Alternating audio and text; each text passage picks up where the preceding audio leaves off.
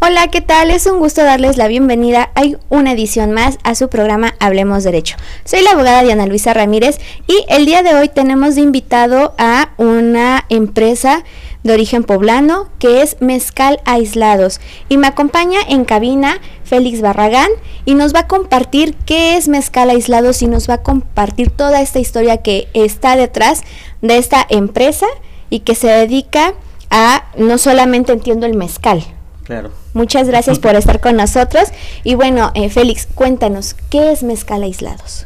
Pues muchas gracias Diana por, por invitarnos. este Platicarles y, y, compartirles que Aislados es un proyecto que está en la Mixteca Baja, Mixteca Baja Poblana. Eh, somos la última comunidad eh, poblana, si vas de Tehuacán a Huajuapan. Y bueno, Aislados es un proyecto que trabaja en toda la cadena de producción eh, trabaja en una línea orgánica y sustentable. Y este pues buscamos ese vínculo con, con la gente de la comunidad.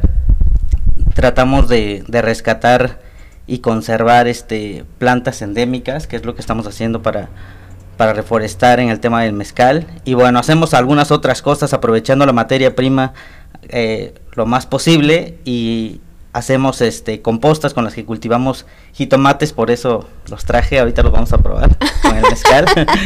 pero este, pues sí, en temas generales, pero este pues invitarlos a que vayan al rancho.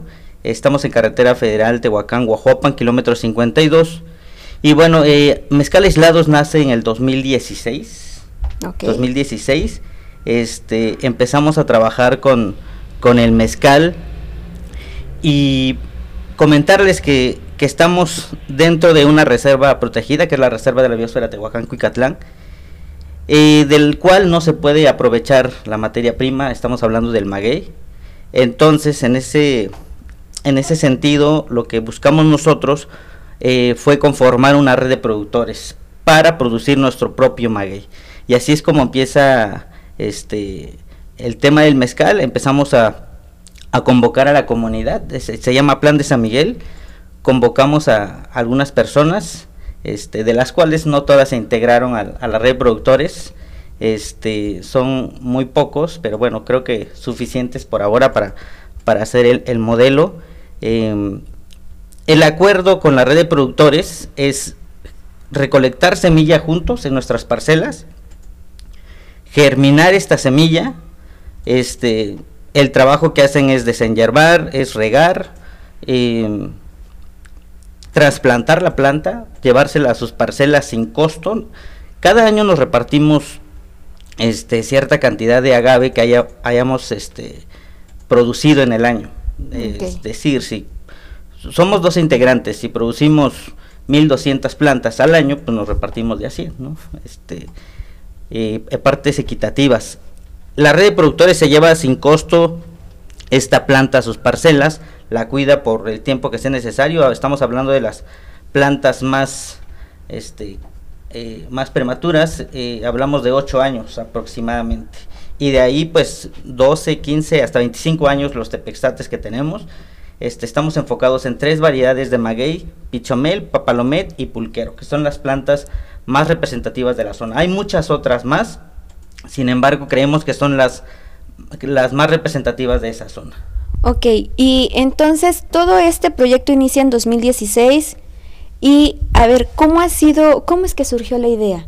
¿Cómo es que dijeron, me levanto un día y dije, ay, hoy voy a hacer mezcal? ¿Cómo fue esa idea de decir, vamos a hacer un mezcal? Claro, hay, hay dos cosas, hay dos cosas que, les puedo compartir. La primera es que eh, de origen, bueno, nosotros somos de provincia y de origen nosotros hacíamos agricultura. Y nosotros, y en el proyecto hablamos mucho de, del origen, de, de, rescatar esa parte. Entonces, como nosotros salimos de, de, nuestra comunidad por un tema de necesidad, emigramos a Ciudad de México, este, lo que hacíamos era agricultura. Y si, y si nos volteamos a ver qué hacían nuestros abuelos, hacían agricultura, producían sus propios alimentos y en sus bordos ponían maguey, y producían sus propias bebidas. Estamos hablando del pulque y del mezcal. Okay. Entonces, si volteamos a ver esa parte, creo que es un tema de origen, pero adicional a esto, compartirles que los tres socios trabajamos en el medio gastronómico y hay una frustración tal vez, por así decirlo, porque buscamos siempre que eh, en este, en este tipo de restaurantes donde trabajamos, buscábamos siempre llegar al origen del productor, quién produce este jitomate, quién produce este mezcal, indagar en, en darle el valor al productor.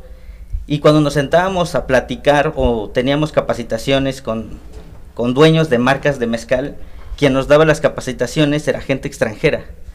Y entonces se crea un conflicto para nosotros de decir, este, y no está mal, ¿eh? ese trabajo por supuesto que no está mal, sin embargo creo que nos causaba como un conflicto a nosotros por el hecho de que algunas personas nos hablaban de magueyes eh, de la reserva de la biosfera o magueyes de, de Puebla, cuando nosotros vivimos ahí dentro de esos magueyes, cuidando nuestros chivos, este, haciendo agricultura.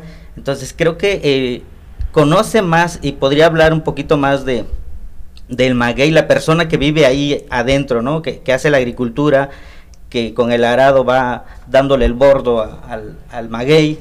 Y yo creo que fue como por ese tema de, de conflicto, tal vez, de decir, nosotros tenemos que ser nuestros propios embajadores. tendríamos que impulsar más nuestros productos y tendríamos que estar muy orgullosos de eso porque representa cultura, representa tradiciones. Principalmente eso, no es una eh, bebida característica de nuestro país y sobre todo en este caso de la región, ¿no? Claro, sí. Nosotros estamos en el municipio de Caltepec. En esa zona hay 52 productores de mezcal. 52. 52, son muchísimos. Me, no he indagado, eh, pero me atrevo a decir que es uno de los municipios con más productores a nivel estado. De, wow, 52. Sí, son muchísimos. Y Caltepec, me comentaba, yo preguntaba mm, antes de iniciar el programa, ¿qué tan lejos está? Y sobre todo, pues, ¿cómo está el clima ya? ¿Cómo es Caltepec? A ver, compártenos. Eh, Sí, nosotros pertenecemos al municipio de Catepec, sin embargo nosotros vivimos en una, el, proyecto está en, una comunidad que se llama Plan de San Miguel. Okay. Si tú vas de Tehuacán a Huajuapan, estamos en el kilómetro 52, no tienes que hacer desviación, estamos a orilla de carretera. Ok. Em, estamos a 2000, perdón, 1200 metros sobre el nivel del mar.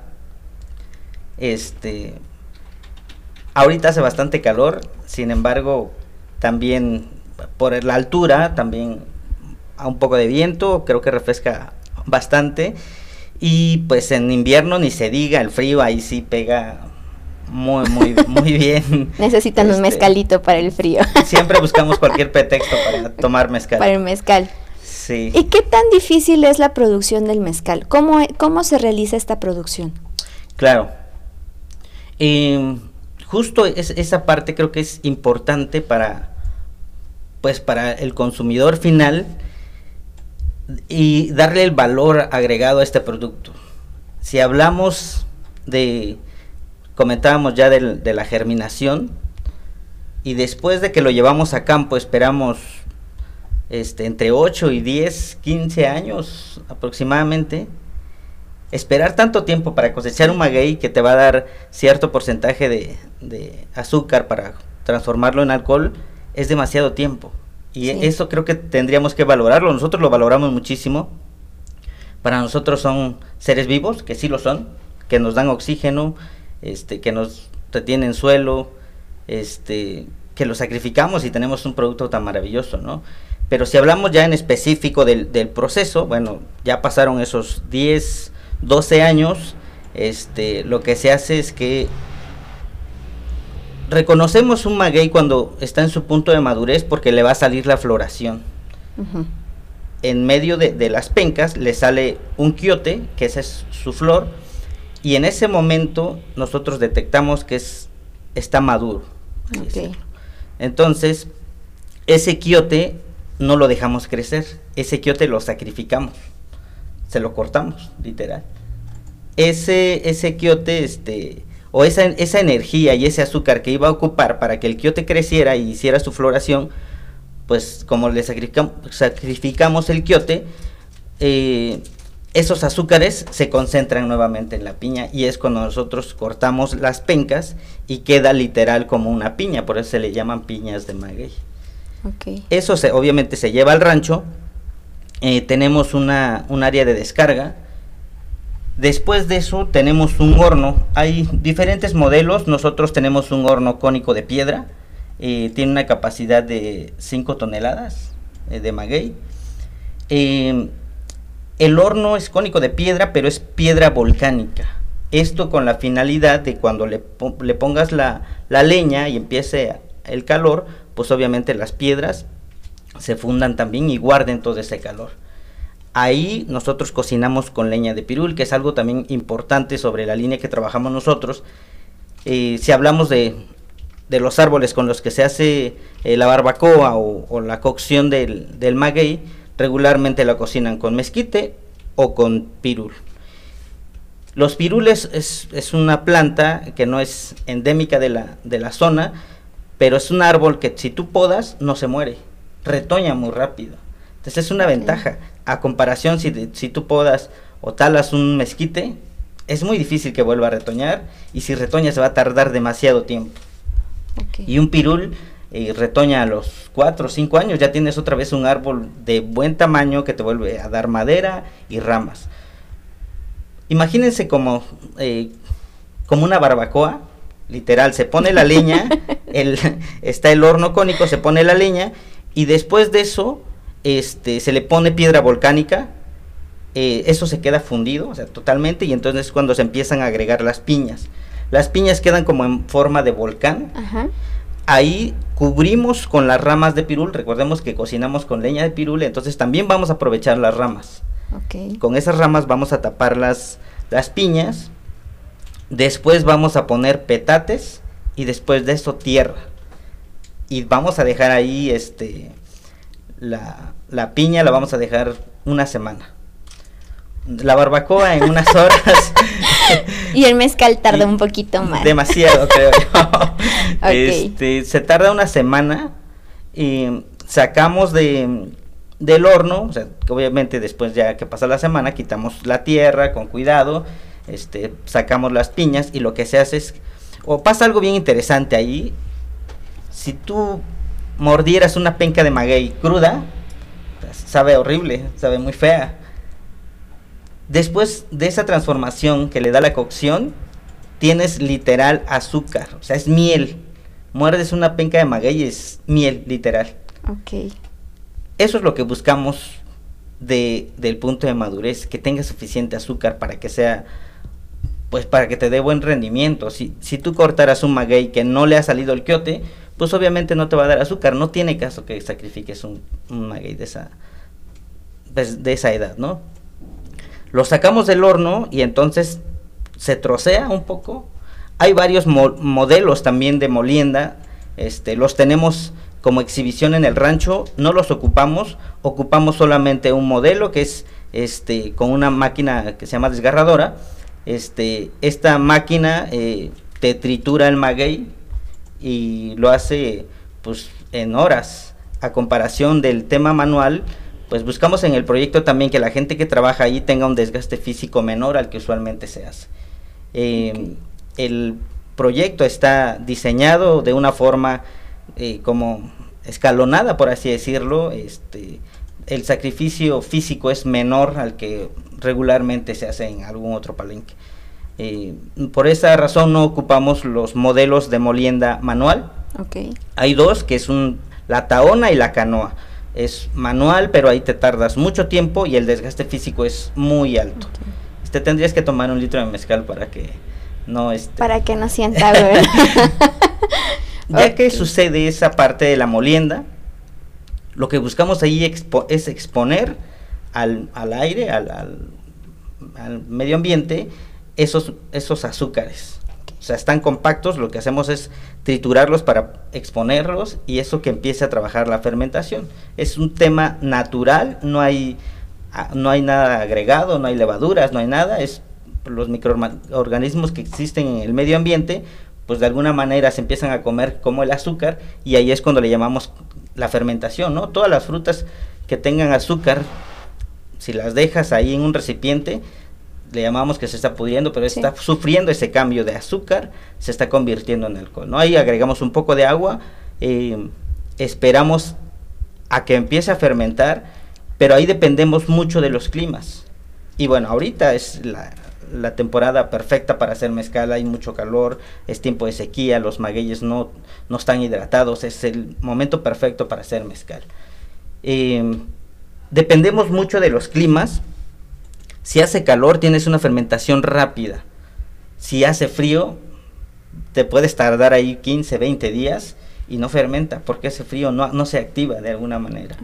Entonces, este, hay ocasiones que hemos tenido fermentación a los 4 o 5 días, ya está lista la fermentación y de ahí ya, ya sufrió ese cambio de azúcar a alcohol, ya tenemos como un tepache, como, como el pulque.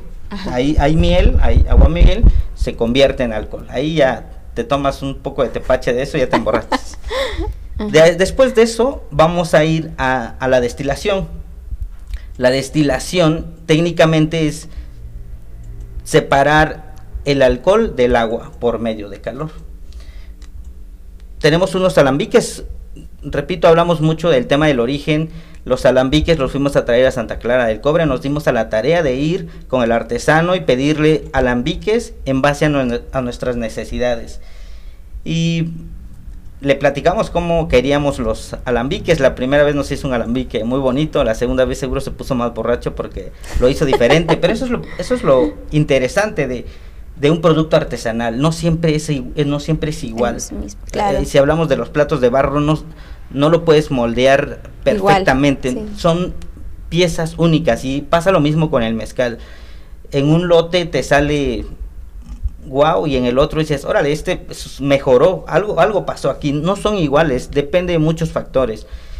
Y aquí en la destilación, bueno, ponemos los alambiques, le, le agregamos el tepache ponemos leña, esto imagínense que es como una olla, ponemos leña en la parte de abajo y esto empieza a hervir y conduce por un turbante y luego por un serpentín, pero ese serpentín y ese turbante están metidos en un tanque de enfriamiento, es agua, tiene agua fría, entonces el vapor que conduce por ahí llega ahí y se vuelve a condensar, se vuelve a ser líquido y baja por un tubo donde nosotros lo capturamos. A ese líquido lo volvemos, lo volvemos a destilar, por eso la mayoría de, destilados tienen doble destilación. Hay algunos que tienen tres, pero es muy raro. Yo creo que la mayoría tienen solo dos destilaciones. En la primera tenemos una graduación alcohólica promedio de 35 grados, más o menos. Y todavía te sabe a fermento si te lo tomas, este, si te emborracha, pero todavía sabe a fermento, sabe raro. Entonces eso hay que volverlo a destilar. Y en la segunda destilación ya tenemos este producto pero la segunda destilación las las puntas están cayendo aproximadamente en una graduación alcohólica de 70 grados de alcohol. Es, es muchísimo. Es muchísimo. Poquito más. Sí, y bueno, compartirles, ya que trajimos los jitomates, compartirles que, que el proyecto pues busca pues ocupar la materia al 100% la materia prima. Eh, de, hablamos de, hablábamos de la primera destilación, ahí recordemos que llevamos ese tepache y ese residuo sólido que le llamamos bagazo, que es la fibra de la fibra de aquí traje. Ah, ok. Esta es la fibra del, de la piña, del, del maguey. ¿Y esto también lo usan? Eso, eso va dentro del tepache, porque de aquí salió el azúcar. ¿De aquí? De aquí. Esta era una penca de maguey que se trituró y quedó así. ¡Wow! Y bueno, esto, en la primera destilación también lo separamos. En la segunda destilación ya solo hay líquidos. En la primera destilación va el tepache junto con esto. Entonces ahí separamos. Ese residuo sólido para muchos productores es basura. Eso ya no sirve, ya no tiene otro uso. Bueno, nosotros sí lo ocupamos. Nosotros esto lo hacemos una composta con otros con otros este ingredientes, con hojarasca, con abono de bovinos, este melaza para que fermente, este levaduras para que se desintegre y esto pues obviamente se vuelve a hacer tierra, literal. Sí. Esta composta con esta composta de este maguey nosotros cultivamos jitomates. Tenemos invernaderos en el rancho Eh, son jitomates orgánicos de, de, una composta de maguey. Ahora, ya que tenemos este, este cultivo de jitomate y llega a su, a su ciclo de vida final, pues esa planta es basura otra vez, otra vez basura orgánica, que nosotros volvemos a hacer composta con este, con este producto, volvemos a hacer composta, pero ahora esta composta alimenta nuestros cultivos de maguey. Ahí vamos un ciclo sustentable, que es lo que buscamos. Hacemos captación de agua de lluvia de los invernaderos, de los techados de los invernaderos de, de jitomate, conducimos unas canaletas a una membrana que tiene una capacidad de un millón de litros de agua y ahí estamos aprovechando, es una zona, bueno, es la zona más árida de, del estado de Puebla y llueve muy poquito. Entonces buscamos aprovechar el agua que cae ahí en los techados, pues capturarla y tenerla ahí en tiempo pues, de pues ayudarnos de ello. Eh, también hacemos un poco de papel. No, hombre, ustedes hacen todo. Esta es una muestra. Eh, esto que, que les platico, esto que estamos conversando aquí, este, sí fuimos agricultores y pero pues no, no sabemos todo, obviamente, ¿no? sí, este, claro. Eh, esto no nos lo inventamos, eh, tenemos un acompañamiento con, instituciones eh, que sentimos son nuestros aliados, la UTT de aquí, de Tehuacán, en la carrera de Agricultura Sustentable y Protegida, nos, ellos hacen, hicimos un vínculo con CIATEC, que es un centro de investigación que está en Jalisco, y, los chicos de la carrera de agricultura de la UTT y se hizo papel. ¿Qué es esto? Tenemos otras muestras más delgaditas. Este es como un tapetito. pero lo que buscamos es aprovechar la, materia, no, no desecharlo, ¿no? Este, eso es lo que buscamos, rescatar el, tema del origen. Tenemos techados en el rancho con, con penca de maguey, la penca que se queda tirada en campo, porque cuando gimamos la, la piña, esas pencas pues se quedan tiradas ahí, nadie las va a aprovechar. Entonces recolectamos un poco de eso y, hacemos techados con esas pencas como lo hacían nuestros abuelos. Es, rescatar esa parte, la construcción, la mayoría de construcción que tenemos en el rancho es de piedra, este, de teja, este, las pencas de maguey, y es buscar rescatar esa parte desde, desde el origen, ¿no?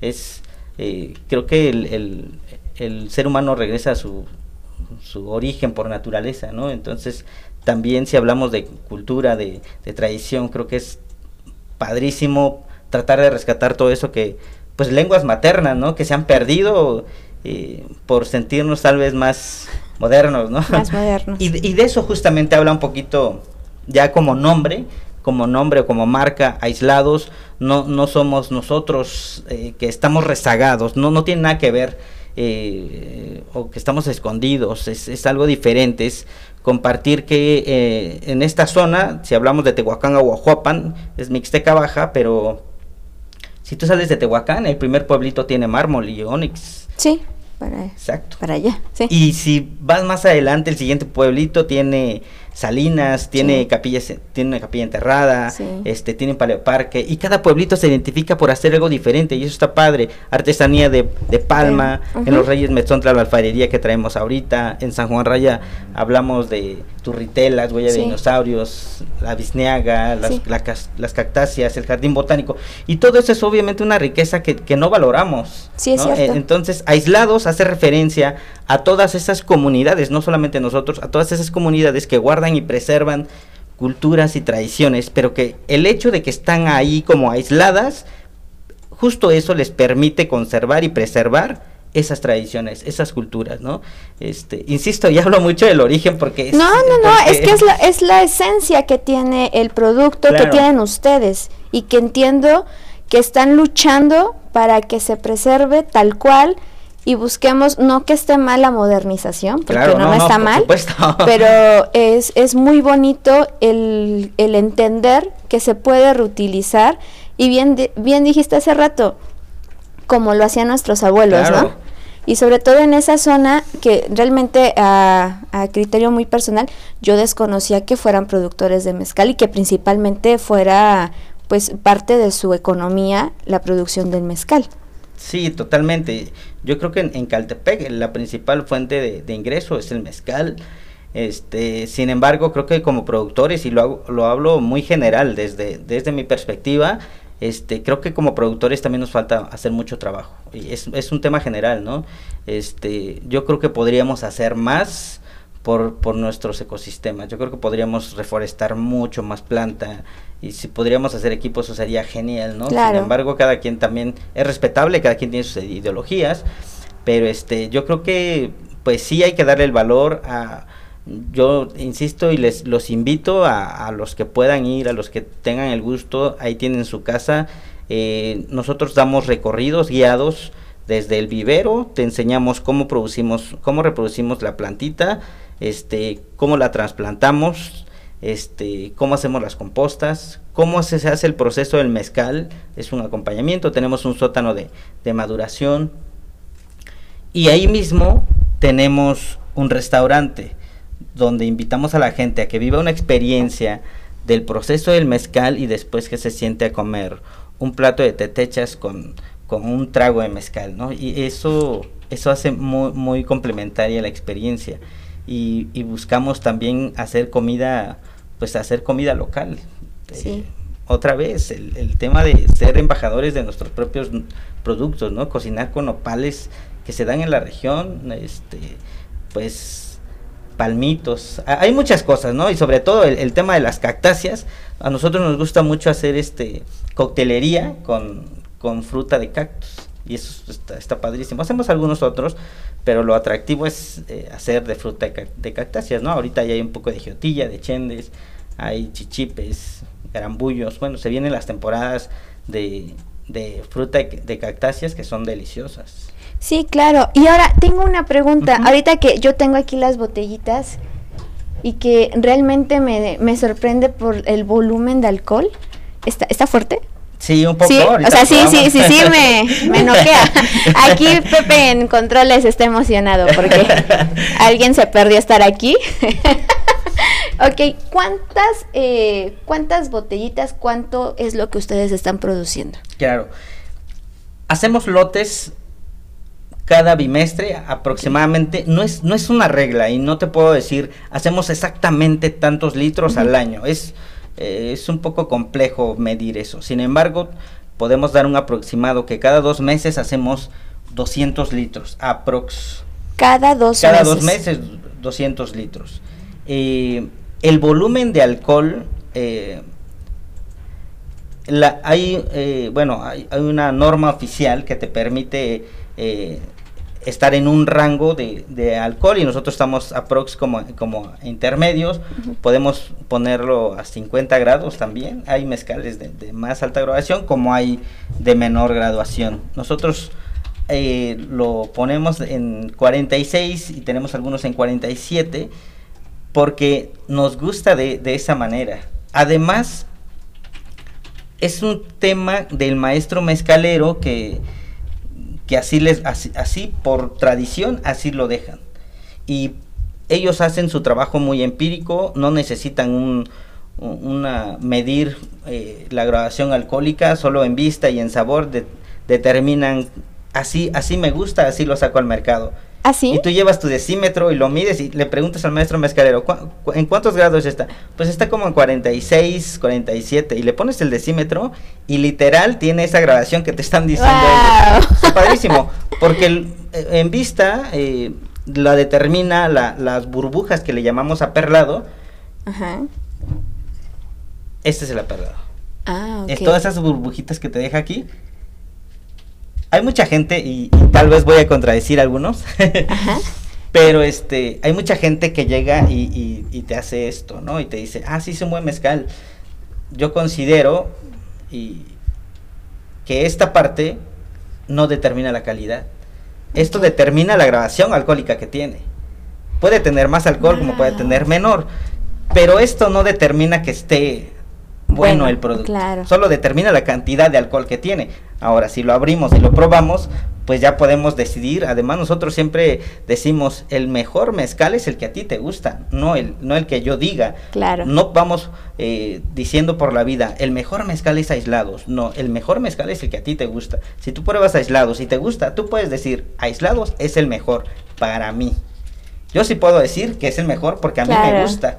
Pero ese es de mi perspectiva, ¿no? Sí, claro. de, cada una persona. Y, y, eso está bien padre, que cada uno tenga un, un favorito, que diga, no, pues a mí me gusta de tal marca, a mí esta variedad, porque hay una, una extensión de magueyes, híjole, bastante amplia, si hablamos por lo menos de 30 variedades con las que se puede hacer mezcal. Y nosotros solo estamos enfocados en tres. Sí, no, y aparte es muy interesante, yo no sabía que casi se medían los grados de alcohol. Sí, es muy ahí se determina. Si, la burbuja está más ligerita, tiene menor gradación, si la burbuja está más, más, gran, más gruesa, es una graduación alcohólica más alta. ¿Cuál es el límite de grado de alcohol que se puede tener en una 55 grados. 55 grados. 55 Madre de Dios. Y este tiene 46. No, hombre. Pepe. Por favor. Ya le está echando ojo Pepe está salivando. sí, no, y además lo vamos a probar con los jitomates, porque esa es la idea. Esa es la idea, que como los jitomates se producen con un residuo de, una bueno una composta de un residuo del, del maguey pues tienen una tienen una armonía tienen una sinergia entre estos productos si, lo ves desde otro punto de vista el, el maguey muere y le da alimento al, al jitomate ahora el jitomate muere y le regresa alimento al, maguey eso es lo que hacemos Ay, qué bonito ah, por eso lo vamos a probar de, de, esa, de esa forma a ver, pues a ver cómo va a ser la degustación. Aquí Pepe ya está saboreándose, está salivando, pues está. Pues hay que traer los caballitos y, este y servirnos un poco de mezcal. ok, entonces vamos a un corte. Claro, claro. Vamos a hacer una pequeña pausa. Y bueno, pues manda tus preguntas, envía tu mensajito y de verdad aprovechen ahorita que esta fue para mí una clase de mezcal porque realmente es algo que muchas veces desconocemos, desconocemos qué es lo que tenemos en la región y esto es lo que hay que impulsar. Coincido perfectamente, no está mal la modernización, pero si pudiéramos impulsar y destacar lo local, yo creo que pues nosotros también sentiríamos y nos sentiríamos más arraigados, ¿no? Nos sentiríamos más identificados. Vamos a un pequeño corte comercial y volvemos. Y pues tú nos dices, ¿ya? Ok, estamos de regreso formalmente en el programa Hablemos Derecho y nos comparte Félix que esta es la semilla del maguey. Sí, sí, sí. Bueno, no sé si se logra apreciar en cámara y si lo puedan ver. No sé si en la comparativa, como la semillita de sandía, ¿no? Sí, la, la semilla es muy parecida, sin embargo, esta, eh, esta de maguey es un poquito más delgada, es muy, muy finita. Ok, y bueno, a ver, ¿qué pasa aquí con el jitomate? En un momento a otro ya nos cortaron el jitomate, por cierto, están muy bonitos los jitomates, de muy buen tamaño. Sí, pues nosotros compartimos eh, mezcal con una rebanada de jitomate por, pues por esa, ese vínculo de, de nutrición que tienen, eh, que comparten, este, eh, comentaba, si, si lo ves desde un punto de vista diferente, el maguey muere y le da alimento al jitomate. El jitomate muere, o sea, muere ya su ciclo de vida eh, y le das, le da alimento, le regresa alimento en una composta al, al maguey. Entonces, por supuesto, creo yo que tienen una energía que los tiene ahí atados, ¿no? Este, hay que probarlos juntos para ver si es cierto. Pregunta, y estaba viendo una pregunta de, de la audiencia. Me preguntan, ¿cambia el sabor del jitomate? Por supuesto. ¿Sí? Sí, o, sea, no te puedo decir que es marcadísimo. Ya sabe a mezcal. obviamente tiene, una, tiene una, una esencia, tiene, o sea, esto que estamos platicando creo que también lo hace que, que se conecten, ¿sabes? Este, eh, probablemente te lo comas eh, sin saber que se, se produció el jitomate por una composta de maguey y digas, ah, me sabe igual a jitomate a todos. Pero esta plática y, es, y esto es real, lo que hacemos en el rancho, vayan al rancho, conozcan lo que estamos haciendo y van a decir, Félix, no eres un mentiroso, lo que estabas diciendo era real. Este, eh, invitamos siempre a la gente que vaya y que viva esa experiencia para que vea cómo hacemos las compostas, si quieren hacer compostas, pues por supuesto que también les enseñamos a hacer compostas, ¿no? Lo, nosotros nos enseñaron, este, y entonces ahorita lo que vamos a hacer es que vamos a probar un traguito de mezcal con una rebanada de jitomate, como también a nuestros clientes les, les invitamos en el rancho un traguito de mezcal y una rebanada de jitomate para que también entiendan esa sinergia que hay entre estos productos. Ok, pues yo ya estoy más que puesta. Listo. Yo, yo quién soy para negarme. hay que ser profesional. ok, a ver, pues. Ni modo, este, ya que hay otra persona que no está presente y pudo haberse sacrificado por mí, no pudo estar presente con nosotros, pues entonces, a ver, guíenme por favor. Claro, ¿Qué por favor. Pues agarra tu mezcal. Agarro mi mezcal y ya yo me lancé el jitomate porque se ve muy sabroso. Sí, sí, sí. Aquí. A ver, ¿cuál es la forma correcta del mezcal después el jitomate? Pues esto podría ser como un maridaje, realmente no hay una regla, creo que el jitomate también, con estas ideas que tiene el jitomate, nivela, creo yo, el, el tema de- del alcohol, lo hace sentir como tal vez un poquito más ligero. Vamos a comer una rebanada de jitomate y posterior le vamos a dar como un traguito al, al mezcal. No es de un- golpe. no, no, a ver, qué bueno que, qué bueno que, Es que- que muchos sí qué bueno que mencionas eso. Sí, porque no todos, o sea, creo que eh, no, no es broma, no es, no es este relajo. Hay mucha gente que realmente desconoce o desconocemos la forma correcta para poder apreciar Claro. bien un licor. Qué bueno que tocas ese punto, porque si bien lo mencionabas, el, el mezcal tiene una grabación alcohólica alta. Sí. Si lo comparamos, por ejemplo, con el tequila, estamos hablando por lo menos de 10 grados de diferencia. El mezcal es el más mezcal fuerte. es más fuerte, obviamente. Eh, hay gente que pues, se lo toma de shot y si estás acostumbrado y aguantas un shot, pues está bien, ¿no? Pero de lo que se trata aquí es de disfrutarlo. Si hablábamos de 10 años para tener este producto en tus manos, Hay que pues disfrútalo, disfrútalo, Sí, disfrútalo. Van a tener que pasar otros 15 años para que puedas cosechar otro maguey y creo que esa parte de, de valorarlo y de disfrutarlo lo vamos a hacer también. Si no estás acostumbrado a tomar mezcal, te sugiero que así literal le des besitos, traguitos muy pequeños. Eh, yo siempre comparto, este es tu cuerpo y vives en una zona donde hace mucho calor y te vas a una zona donde hace frío, pues tu cuerpo reacciona y tiene demasiado frío, no está Sí, acostumbrado, claro. pasa lo mismo con tu paladar, no está acostumbrado a, a recibir esta intensidad de sabores y de, de alcohol, entonces hay que darle poquito a poquito para que tu paladar se vaya adaptando a este tipo de sabores. Ya habrá que te puedas echar un traguito más grande, pero nunca sugiero de shot, nunca, nunca. No, además, sí es cierto, ¿no? O sea, todo lo que lleva el procedimiento, el valor que tiene, como para pues nada más Claro. empinarlo así, ¿no? Bueno, entonces, ¿qué hacemos primero? Bueno, vamos a una mordidita de jitomate como maridaje y vamos a echar un traguito de, de mezcal. A ver, ya he hecho la bordidita yo. Sí, Ah, dale, dale. Está muy jugoso.